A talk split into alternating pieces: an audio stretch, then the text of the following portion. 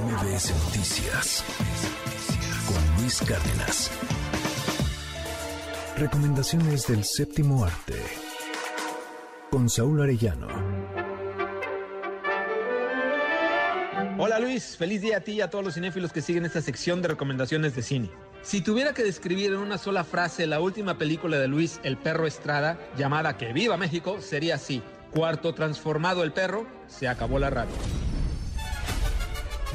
Y entrando en materia, que Viva México es una película que pretendía repetir la dinámica de la denuncia mediante una extravagante serie de secuencias donde se resaltaban los vicios, las taras, las sinrazones y lo obscenamente corrupto de los sexenios anteriores. Y de alguna forma lo lograba siempre. Los personajes que desfilaban en películas como La Ley de Herodes, El Infierno o La Dictadura Perfecta no dejaban títere con cabeza. Eran de tan atinados, algo que parecía sacado de la fantasía o la ciencia ficción. Este era el nivel al que nos había acostumbrado Luis el Perro Estrada, para bien o para mal. Y todos los espectadores lo agradecimos y lo celebramos de buena gana. Hasta que llegó Que Viva México, que inaugura una nueva corriente de lenguaje cinematográfico al mundo. Me refiero al cine del bienestar. La película no solo es la peor de toda su filmografía, debido a lo irregular del ritmo, la narrativa que da bandazos abriendo muchas historias que cierra de forma abrupta para caer en un ciclo constante de motivos y de bromas que después de una hora son completamente innecesarias. Y mucha culpa de esto es la eternidad que tarda en dar una solución a lo planteado. Es por ello que tiene momentos interminables de un fin que cuando llega es absolutamente absurdo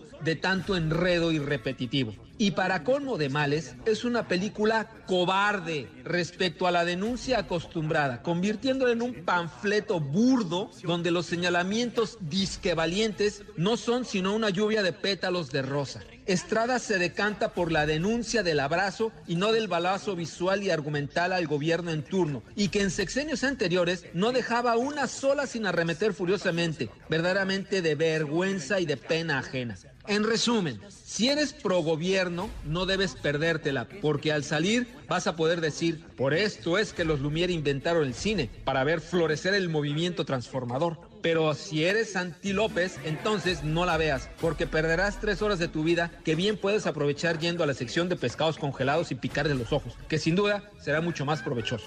Ahora que si eres curioso, entonces ve a verla bajo tu propio riesgo, porque es mucho peor que un mundo maravilloso, y eso ya es mucho decir.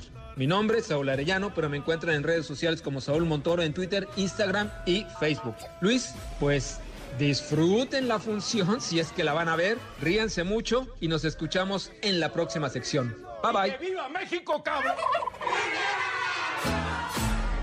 MBS Noticias con Luis Cárdenas.